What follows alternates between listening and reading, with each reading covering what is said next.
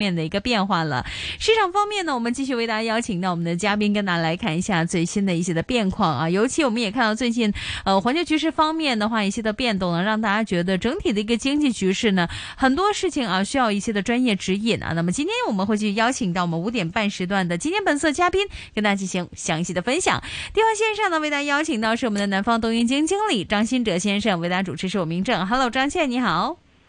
哎，明正好，大家好，Hello。那么最近这一段时间呢，首先这个港股方面的一个调整啊，刚刚也跟另外一些的专家在讨论这一轮时间方面，到底资金对于港股方面的一个判断是如何？呃，有一些的呃嘉宾呢也提到呢，现在目前有可能已经进入的呃调整的一个尾声了。虽然这个三月份方面可能利好的一些的消息啊，市场方面的话呢，将会逐步关注到在呃疫情之后，香港可以呃这个摘下口罩啊，或者说整体的一个。呃，产业方面的一个数据提升，嗯，但是您自己个人其实怎么看现在目前香港市场方面近期的一个波动？呃，是这样的啊，香港市场呢，呃，在经历了去年一个大起，呃，应该是大落再又大起的过程啊，那呃，今呃到一月中上旬吧，当时我们确实有提示市场风险。那么确实也是啊，在最近的两天来到这个星期啊，我们觉得建议投资人可以，呃，逐步看多了啊。那毕竟恒指现在又跌下了两万点，恒生科技指数也跌下了四千点。那么呃，港股坦白说啊，它的基本面是跟中国啊，那它的资金面是跟美国。其实现在这两方面呢，都是处在一个稳步复苏，就是刚刚一个熊市往牛市转换的一个过程中，所以市场信心呢，就是现在坦白说是比较缺失的，所以会大像大家看到的一样啊，一旦涨得多了啊，就会有人获利了结，然后调整的时间也比较长，啊，那这个呃，事实上呢，我们就是刚好上个星期回内地出差，啊，大概看了一下，跟企业家、跟机构聊了一下。啊，我们会发现呢，其实整个，呃，内地的整个的呃商业活动，嗯、呃，自农历春节以后，啊，又开始复苏了，就是商务出行啊也好，包括这个呃一些酒店的预订情况，包括一些，呃饭店的預訂情况呢，其实都是比较理想，甚至说是超预期的。我们说春江水暖鸭先知嘛，那么或者说是呃。中国，我们中国人是勤劳善良的，对吧？只要开始去积极的啊，去寻找机会啊，那么其实整个，呃，复苏还是可以预期到的啊。当然，就是这个可能会比较慢啊，需要时间。那么从资金面上来说的话，包括其实今天为什么整个港股午后又跳了一下啊？感觉大家好像很紧张，但其实是有，呃，从我们的观察来看呢，应该是一个。呃，我们叫应该是一个全球的一个宏观的配置的资金的一个行为啊，因为最近呢，其实是自从上上周开始啊，美联储呃美国的公布了这个二月份的 CPI 啊，一月份的 CPI 可能是超市场预期的啊，就是下滑的不够快啊，但是仍然是在下滑中。那么，所以最近的市场就是对于美联储。繼續進一步转阴啊，或者说是进一步加息，呃的预期又开始了。然后我们也看到了这个美元指数再次上行啊，然后让美联对十年十年美债现在又逼近百分之四啊，呃，但是呢，我就是这边还是想，就是跟我有两个观点要提。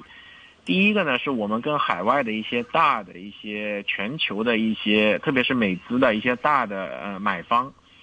溝通下来，他们做固定收益，他们认为十年美债百分之四也是一个比较，就是他们比较满意的进进场时机啊，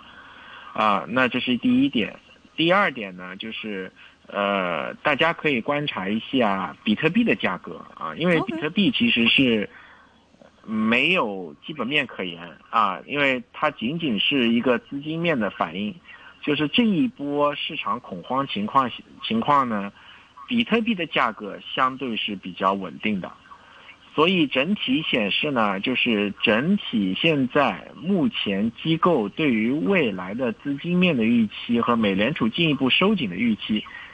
事实上它是没有那么悲观的。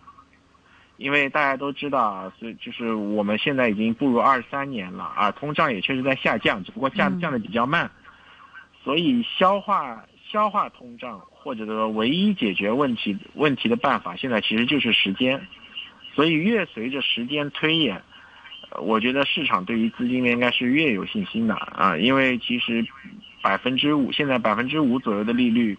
它不是一个正常的市场利率，它没办法长期维系。所以，其实越接近二四年这个时点，呃，大家对于未来这个货币政策转转松的预期就会就会越越越越发强烈，那么资金面就会提前反应，市场行为就会提前反应。那么，所以今天呢，就是呃盘中啊，可能说是呃十年期美债从三点九一一下跳到了三点九三啊，所以是所以午后盘中是盘面是有反应的，大家可以看一下。嗯，呃，这个日本的指数、日经指数和韩国的 c o s p i 指数，其实都是在午后开始下跌的，啊，那随后又在收盘前基本上也拉回来了，啊，其实我们看到的 A 股、港股也是差不多啊，就是午后有一波跳水，啊，这种这种以后会经常看到啊，但是不构成一个大的，就是说一个嗯。嗯市场的一个判断逻辑，所以整体上来说的话。呃，我们对于未来的走势还是很有信心的，但是还始终是认为一个可能是一个进二退一的节奏嘛，啊，那其实从这个时间上来说，你说去年十一月开始涨，十一月、十二月，哎，到一月初啊，差不多涨了两个多月，那从一月中到现在呢，也是调整了一个多月，那进二退一，差不多时间角度上来说，也差不多了，然后马本周啊又将开两会了。啊，从那么在两会以后呢，其实我们是，我们我们其实并不预期两两会会有什么具体的政这个经济刺激政策，因为通常两会也不会太多，对，应该是在会后会有陆续的具体的对于经济的支持的政策出来，啊，我们可能那个时候会呃会更看高一线一些。所以其实整体上来说的话，我们已现在已经在接近那个转折点了。嗯嗯，其实，在接近转折点的时候，大家都会在想，哎，如何去部署，如何去把握这一次的一个机会啊？那么，当然，其实这一轮的一个机遇，刚刚也呃，这个跟我们来进行一些稍微的一个分析到了。如果在详细的进入深层次方面的话，刚刚就有专家其实非常看重今年呃，受到这个 ChatGPT 所带动的五 G 以及相关电信的方面的一些的板块，尤其在港股啊，其实三大电信方面同时上涨的机会真的不太多。呃，你们其实怎么看今年的？主流会有同样的想法吗？哦，是这样的，就是坦白说，呃，就是我们做投资呢，就是一直是还是更多的是要立足于基本面，立足于行业的研究。嗯。呃，坦白说啊，就是包括这个所谓的之前的氢能源，啊，到后来的什么 GPT 也罢也好也罢，啊，其实我们并不认为就是这个目前来说这个 Chat Chat GPT。元宇宙啊，包括这个 ChatGPT 啊，这个 AI 啊，其实，嗯，中国其实没有一个特别好的明确的标的，可以让投资人去参与到这个，嗯，呃，行情里的啊，还是说这个需要，呃，更多的是一个炒作或者一个短期的追逐热点的一个行为啊，所以其实从一个，呃，我们从投资的角度上来说，这个这个 ChatGPT 和 AI 呢。嗯嗯，可能会是一个更长期的一个一个一个一个话题，而不是在于一个基本面的去。呃，去去投资这种行为啊，嗯嗯嗯，今年如果真的想要基本面方面有所回归，当然大家除了说看到个股方面的一些的业绩啊，或者说相关的一个资金的靠拢以外，呃，也有很多人非常关注于中国的一个资金走向。呃，始终现在防疫调整之后啊，其实二月份也没有再爆发疫情，复苏的速度应该相应而言是比较快的，而且也看到去年十一月开始啊，内内房的政策调整之后也。帮助了中国减轻了经济下行的一个压力。有专家其实提到，现在目前呃看到中国通胀比较温和，而且有空间去减息或者降准。呃，而且现在目前呃疫情期间也没有太大规模的放松银根。呃，财政政政策方面还是有一定的调整空间的。你们对这方面来说的话是看好的吗？啊，是这样的，就是。呃，过去中国每次在经济危机的时候，通常是通过房地产啊，那就是刺激大家去购房。那么，呃，到了这个时点啊，人口逐步见顶，城镇化率也逐步饱和。那么，再再叠加一个，其实国家对于一个对于一个整体居民财富的一个锚定，包括对于房地产的老路啊，其实都是一个比较坚定的一个转折的态势。是。所以，其实。我们看到国，呃，就是虽然国国家现在对这个房地产的政策啊，主要可能还是一个托底的态度啊。那么，其实大家也看到，去年年底，包括各大各部委啊、央行啊、证监会，嗯，对对，给出了什么三支箭啊，去进行一些房地产的托底。但是呢，呃，从去年十二月到今年一月到今到二月，LPR 其实是没有降的。就是是没有一个去大规模的去刺激需求，而是更多的从一个供给端对于房地产企业进行一个可能三道剑的一个维稳啊，所以其实本质上呢还是一个托底的走呃一个一个态度啊，并不是一个呃一定再回到房地产老路的一个态势，所以呃今年的投资呢，就是本质上呢我们对于房地产依然是一个相对来说啊就是对于啊就是。开发商来说是一个相对来说比较谨谨慎的一个态度啊。嗯嗯嗯，OK，呃，那么另外来说的话，也想请教一下你们，因为最近我们看到这个广电总局方面，他们加强了对短视频方面的一个管理，呃，又再次的把这个未成年人沉迷这个问题又再次推上了台面。之前游戏啊以及相关的一些的科网股受到相关的一个监管之后，这一轮短视频方面的话，您觉得呃有可能会为哪一些的板块或者说相关的一些的具体公司带来一个比较大的冲击呢？呃，这个整体来看的话，我觉得呃冲击不太会有啊，啊，因为首先第一个就是短视频的公司，其实呃在港股里面它的标的不多啊，它其实应该是只有一个啊，呃，它剩下的一些大的短视频的公司呢，其实并没有上市啊，还没有上市，这是一方面啊。这第二方面呢，就是呃整个行业的监管呢，情绪呢，冰点呢，已经已经看到了啊。啊，现在整体的大的环境呢，肯定还是支持呃互联网企业、平台企业发展的。呃，这个昨天的这个国家出来的数字中国的一个纲要，对吧？首次提出来啊，会把这个数字中国的建设纳入这个领导啊党政干部的这个考核的标准。那这个话就很重了啊，那就是相当在中国就是给你提要求了，你必须得搞数字中国。那么，所以其实整体来说的话，大的环境啊，这昨天又提到了这个绿灯啊，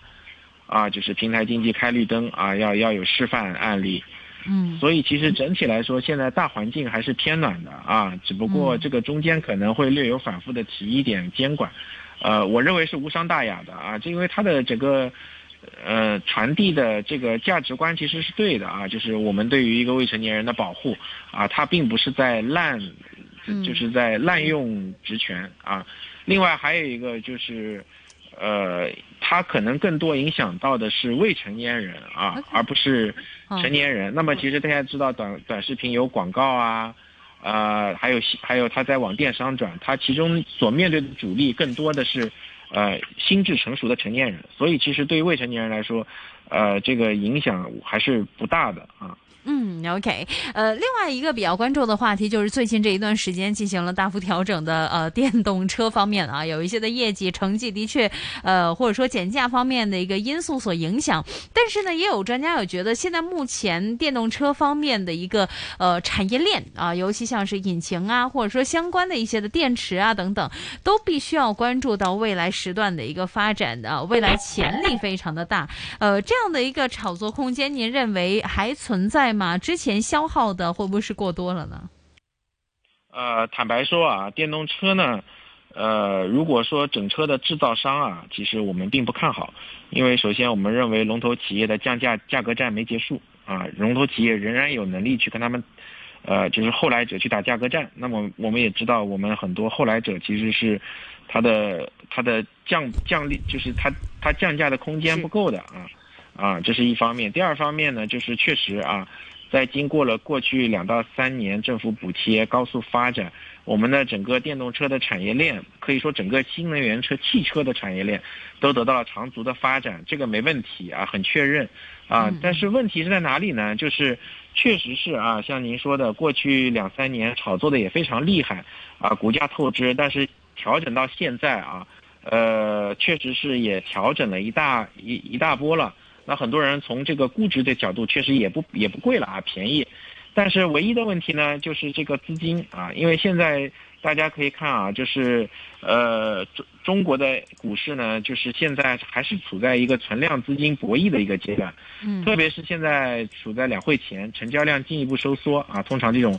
大会之前，成交量都会收缩一点。啊，现在每一天大概也就七千多亿啊，其实并不足以支撑，而且。就是就是，而且现在的话题也多，包括 ChatGPT、AI 是一个话题，那么可能今天的数字中国又是一个话题。就是场内资金呢，它是有限的，啊，我们必须得到吸引到更多的增量资金以后啊，我们才能去看这一些板块，啊，所以其实，呃，我我我我赞同这个说的观点啊，就是说有一些零部件或者上游是已经跌出机会来了，但是什么时候能涨，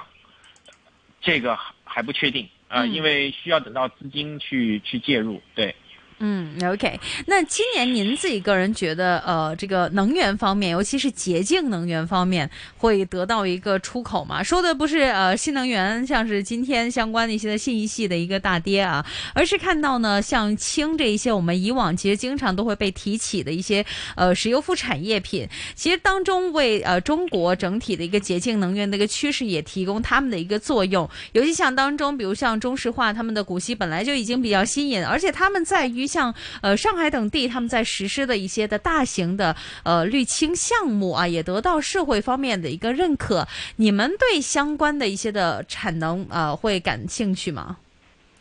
呃，化工产业的话，我们觉得呃是有机会的，因为其实我们整体看的是就是一个能源价格，其实应该。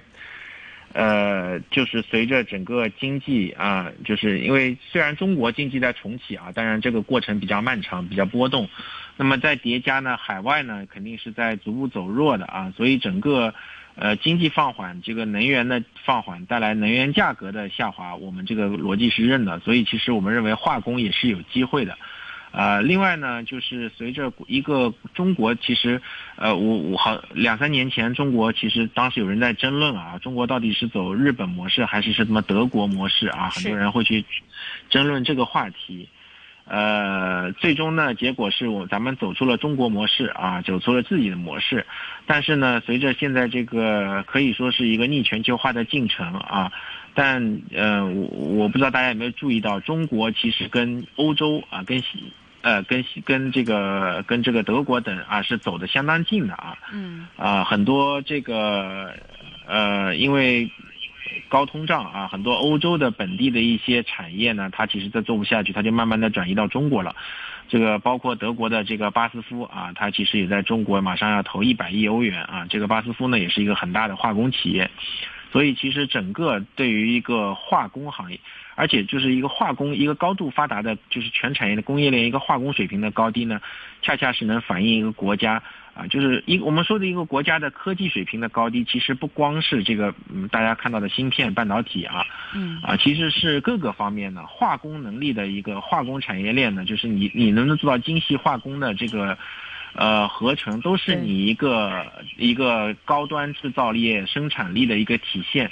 那么其实我们可以看到，这个一个深度整合以后，而且同时呢，这个化工产业呢也是能给带来，给国家带来比较不错的外汇啊，所以其实整体来说，我们觉得。化工也是有机会的。嗯嗯，今年中国在整体经济复苏的道路之上啊，内循环相关一些的内需啊必不可少。但与此同时，我们也看到，呃，近年来说的话，中国政府对于呃人口方面的一些的关注啊，非常的多，尤其像是医疗保健方面。你们其实觉得，呃，在未来一段时间，尤其在今年，呃，中国会把一些的力度放在药物、医疗保健这一方面，能带动相关的一些的产业链吗？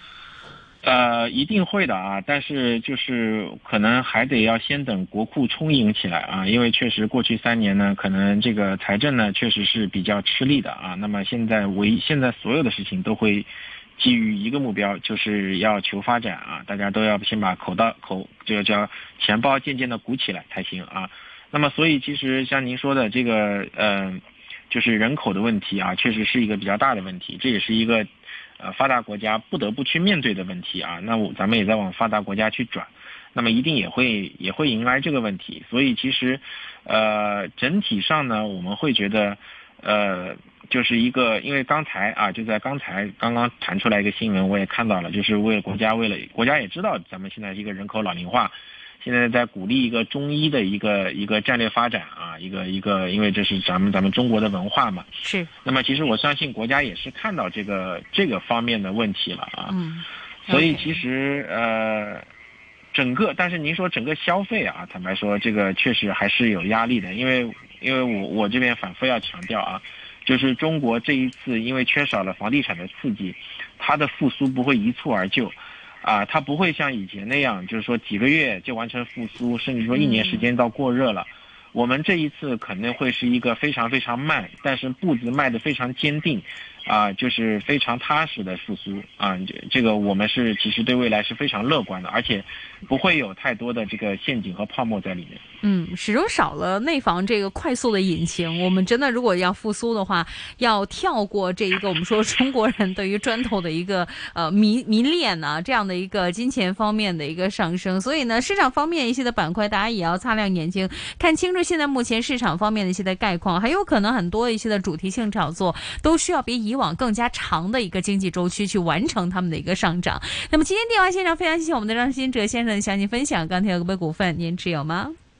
没有，谢谢。好的，谢谢张先生，我们下次访问时间再见，拜拜，张先生，拜拜。好，拜拜。